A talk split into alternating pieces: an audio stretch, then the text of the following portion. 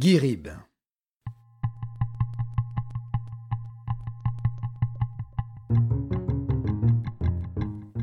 Interprétation Patrick Blandin.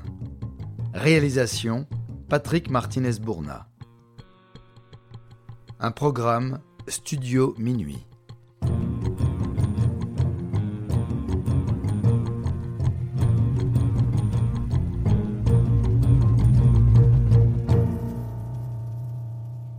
Guirib est né dans une maison close de Roanne en 1948 d'une mère gitane et d'un père violent. Vous pourrez encore le croiser en banlieue parisienne où il réside maintenant. Il ressent sa première émotion à 10 ans face à un portrait de Rembrandt exposé derrière une vitrine. À 13 ans, sa mère le fait entrer en tant qu'apprenti dans un prestigieux atelier de soierie à Lyon. On lui enseigne le respect des couleurs. Il devient ce que l'on appelle le pommeau du chef d'atelier. Il doit lui préparer son petit déjeuner, nettoyer ou fabriquer ses pinceaux quand cela est nécessaire. Il doit également finir les dessins de la veille en veillant bien à suivre le style de son maître, sous peine d'être battu ou renvoyé. Jeté à la rue par son père, il dort dans une taverne lyonnaise dont le patron l'a recueilli. Il raconte à l'Express en 2015 qu'un jour de sa quinzième année, des hommes l'ont abordé pour qu'il peigne un portrait celui de la mère du parrain marseillais Mémé Guérini. Le tableau ayant plu, il devient le peintre des voyous et des proxénètes. Il part pour Cannes et cherche son style sans jamais vraiment le trouver. Il commence à produire à la chaîne des paysages de Sologne et des marines de Bretagne pour un marchand breton.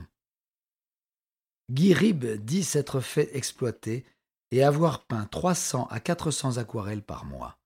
Il s'est chronométré et mettait moins de trois minutes pour en faire une, ce qui lui permettait de travailler pendant quinze jours et de voyager pendant les quinze autres. Cela a duré quelques années. Il quitte la Bretagne pour Paris et ses rêves de grandeur. Il produit des lithographies qu'il revend. Son premier faux est un Weisbourg, un peintre dessinateur graveur à la mode. Guy Rib a alors 28 ans. Dans les années 80, il rencontre Henri Guillard, historien de l'art, qui a connu beaucoup de monde, dont Picasso et Chagall, et qui est très bien introduit dans la haute société culturelle grâce à son imprimerie du 14e arrondissement. Lui-même pratiquait le surtitrage de lithographie de Dali.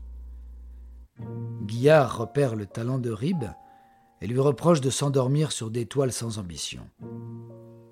Quand Rib lui montre celle qu'il a peinte à la manière de Chagall, l'imprimeur lui oppose que c'est pas mal, mais c'est pas ça. C'est pas Chagall. Je vais te montrer qui est Chagall. Guillard commandait d'avance de faux Picasso non signés. Quand il revenait, il les présentait à un expert. S'il l'authentifiait, il gardait la toile, dans le cas contraire, Guillard la déchirait. L'essentiel partait aux États-Unis par l'intermédiaire de Léon Amiel, un éditeur d'art très connu et implanté outre-Atlantique. Guillard et Amiel ont fait peindre une trentaine de faux à Ribes avant de le considérer comme prêt pour sa carrière de faussaire. Ils l'ont formé à son insu, ne lui avouant la complicité d'Amiel qu'une fois sa formation achevée. Guy Ribes plagiera un peu plus de 200 peintres parmi lesquels Chagall, Picasso, Matisse ou Dali, des milliers de faux. La technique avec les certificats était imparable. Quand vous regardez un Picasso, que vous avez l'émotion, que vous avez la signature de l'expert, ça devient un Picasso. J'avais la sensation d'exister, d'exister pour quelque chose, explique-t-il à France 2. Le réseau était constitué uniquement d'Henri Gaillard, Guy Rib et Léon Amiel, un des plus gros marchands d'art américains. Mais quand les toiles étaient peintes, elles étaient amenées à un encadreur qui les vieillissait.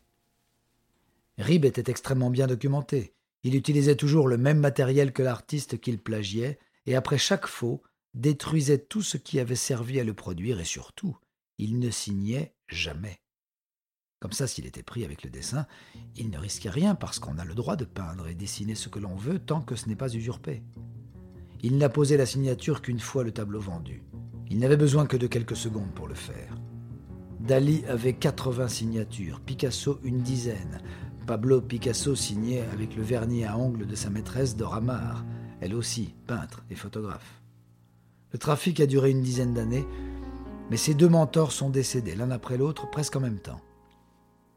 Rip s'est trouvé perdu, sans guide ni contrôle. Par appât du gain et de l'argent facile, il est tombé sur des hommes intelligents mais peu fiables. Il n'encaissait qu'entre 1000 et 2000 euros par tableau, dont les prix pouvaient parfois s'envoler. Ses nouveaux associés ne prenaient pas le même soin dans les finitions. Le temps imparti pour préparer les œuvres était réduit à peau de chagrin. Pascal Robaglia est à la tête de ce groupement. Diplômé de Subdeco de Dijon, c'est un homme riche, éduqué et apparemment passionné qui dirige à Paris avec sa femme sa propre galerie d'art. Il a travaillé pour le monde du luxe avec des marques comme Hermès, Roger Egalet, Van Cleef Arpels ou encore L'Oréal. Lorsqu'il repérait un pigeon, Robaglia lui présentait une veuve éplorée se séparant de toiles de son époux ou inventait l'histoire d'une famille désargentée vendant ses trésors pour sauver la maison. Pour démontrer sa force de persuasion, un plaignant racontera sa première visite au Vésinet à la barre. Accueillis chez lui, nous avons eu l'impression de pénétrer dans un mini-Louvre. Le Vésinet est un hôtel particulier du XIXe siècle de 500 mètres carrés rempli de tableaux, avec un terrain de 10 000 mètres carrés. Il était là, en couple, très convaincant et très pointu sur l'art. Mais c'est un être nuisible, terriblement malhonnête, doté d'un remarquable sens de la mise en scène. Toutes les toiles étaient accompagnées de faux certificats signés par Gilles Ribert, qui jouait parfois la comédie pour l'affaire. Le marchand se rendait chez Rib, dans l'atelier de Saint-Mandé, Val-de-Marne, commandait un Atlan, un Renoir, un Vlaminck, un Léger, pour le soir même. Il repartait avec, la peinture encore fraîche. Les toiles étaient écoulées en France, plus à l'étranger. Guy Rib savait qu'il se ferait attraper. Pour lui, c'était mathématique. Cela a pourtant fonctionné huit ans. Des plaintes commencent à être déposées à Bordeaux, Grenoble, Biarritz, Genève. La brigade centrale des contrefaçons industrielles et artistiques reconstitue la filière peu à peu. Et en 2004, Guy Rib est mis sur écoute suite à une dénonciation. Il est arrêté en janvier 2005 après avoir livré neuf dessins et six livres d'art faussement dédicacés à un acheteur. Pour lui, c'est presque un soulagement. Il n'y avait plus rien de magique, je ne savais plus qui j'étais, il a fallu cette arrestation pour que je redevienne moi-même, avouera-t-il sur France Culture. Afin de rester libre jusqu'au procès, Rib signe un accord avec la police. Il accepte de désigner chacune des œuvres qu'il a peintes parmi celles qui ont été saisies. En revanche, fidèle aux règles de son milieu lyonnais, il refusera de communiquer les noms de ses complices. Au jugement de juillet 2010, soit cinq ans plus tard, treize prévenus sont dans le box des accusés du tribunal correctionnel de Créteil pour avoir fabriqué ou vendu des centaines de faux. 284 ont été saisis. L'instruction a été clôturée pour permettre le procès, car de nouveaux tableaux étaient trouvés chaque semaine ou presque et relançaient la procédure. Près de 500 aurait été écoulé entre 1997 et 2005.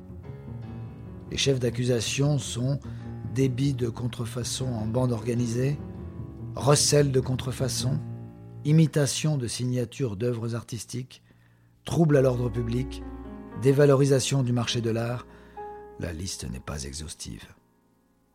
18 victimes se sont portées partie civile, médecins, industriels, cadres dirigeants ayant parfois déboursé jusqu'à 300 000 euros pour une toile peinte par Rib.